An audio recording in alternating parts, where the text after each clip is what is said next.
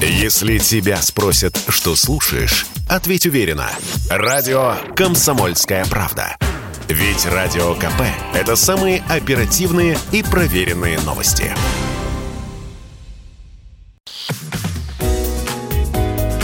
Здоровый разговор. Пирожное, мороженое, да и вообще сладкое. Как много в этом звуке. Всем привет, это «Здоровый разговор». У микрофона Мария Баченина. Ну, а теперь серьезно, можно ли отказаться от сахара, потому что сахар – это белая смерть? Если капля никотина убивает лошадь, то какое количество сахара поставит крест на вашем здоровье? ВОЗ рекомендует сократить потребление сахара до 10% от общей энергетической ценности. ВОЗ говорят, что от этого будет меньше толстых и меньше кариеса. Специалисты отмечают, что снижение потребления сахара до 5% от суточной калорийности принесет дополнительную пользу для здоровья. Следовательно, не очень активному 30-летнему мужчине ростом где-то 180 и весом где-то 70 кг рекомендуется есть не более 60 граммов сахара в день. А сейчас по статистике средний россиянин потребляет потребляет 39 килограммов сахара в год. Это 109 граммов в сутки нереально.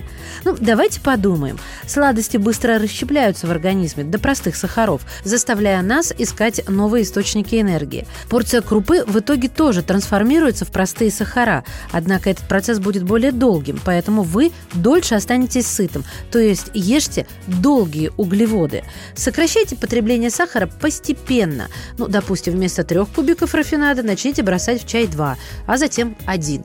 И не тянитесь за второй конфетой.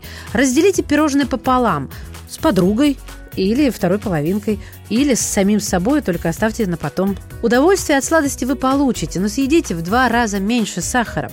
Сделайте потребление сладкого осмысленным. Не ешьте мороженое на бегу, а конфеты за компьютером. Так вы полноценного удовольствия все равно не получите, а порцию сахара съедите. Не вознаграждайте себя сладким. Это формирует нездоровую связь. Поощряйте себя чем-нибудь несъедобным. Спа-салон или множество других приятных вещей вполне подойдут.